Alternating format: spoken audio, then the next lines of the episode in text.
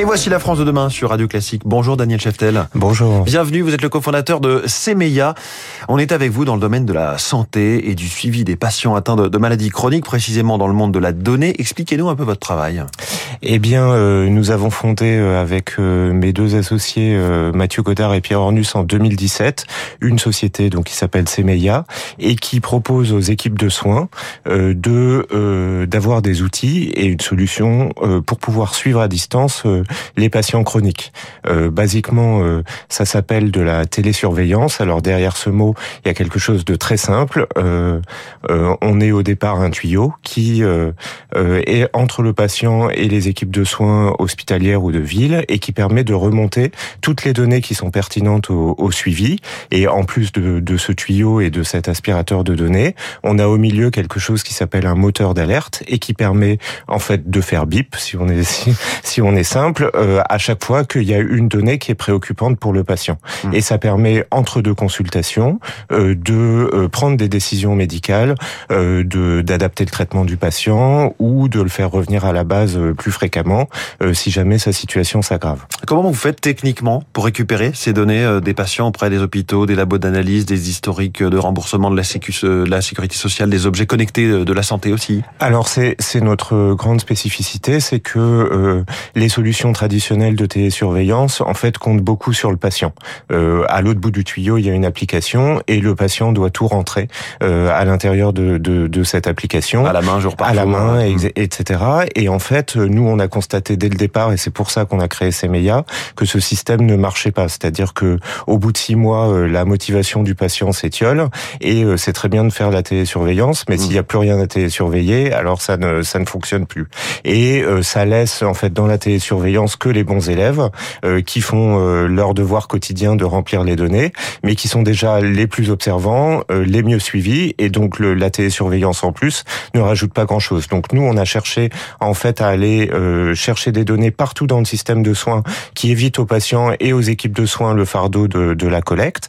Et donc on va chercher directement dans les laboratoires d'analyse les données de biologie, dans l'espace numérique de santé du patient les données de parcours de soins, ce qui permet d'étendre la logique de, de suivi des patients, pas seulement à des constantes cliniques qui seraient trop hautes ou trop basses, mais à un parcours de soins qui serait plus ou moins bien réalisé. Par exemple, j'imagine qu'au départ, il faut donner son consentement pour que vous alliez évidemment chercher ces données. Euh. triple consentement parce qu'on on, on, cherche à faire les choses le, le, le mieux possible.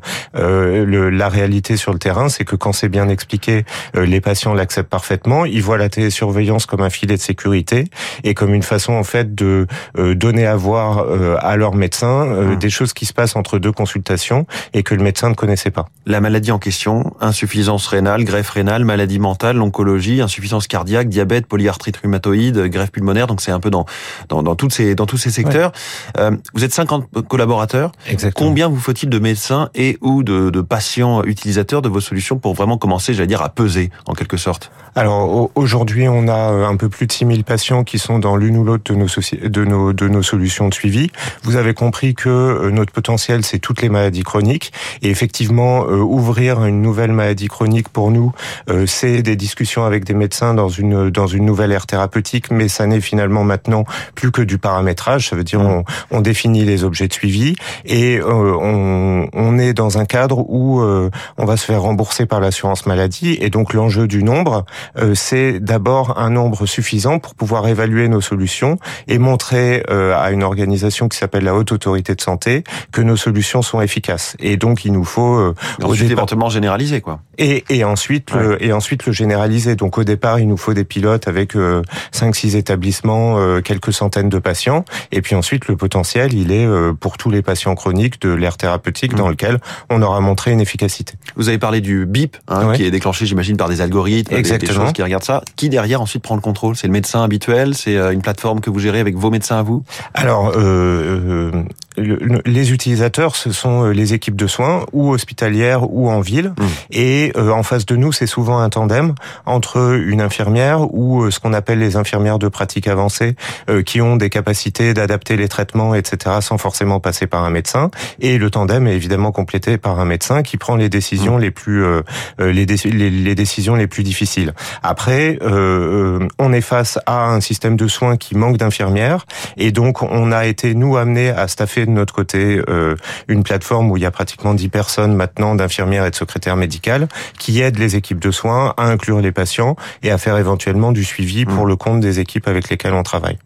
S-E-M-E-I-A, Semeia, avec un accent circonflexe sur le premier E. Est-ce que ce nom a une explication? Alors c'est du grec, ça veut dire les signes et les signaux, euh, qui fait une référence aux alertes, euh, euh, aux alertes que l'on propose, mais aussi à quelque chose qu'on amène aux, aux, équipes de soins, c'est-à-dire plus que des alertes qui leur permettent de réagir, on intègre aussi dans nos outils des modèles prédictifs hmm. construits par apprentissage automatique. Vous parliez d'IA tout à l'heure, bah, c'est exactement ce qu'on fait dans le secteur de la santé et qui permettent d'anticiper pour les équipes de soins les futures ruptures dans les parcours de soins des patients. Est-ce que mon patient va suivre ou pas son traitement? Est-ce qu'il va être réhospitalisé?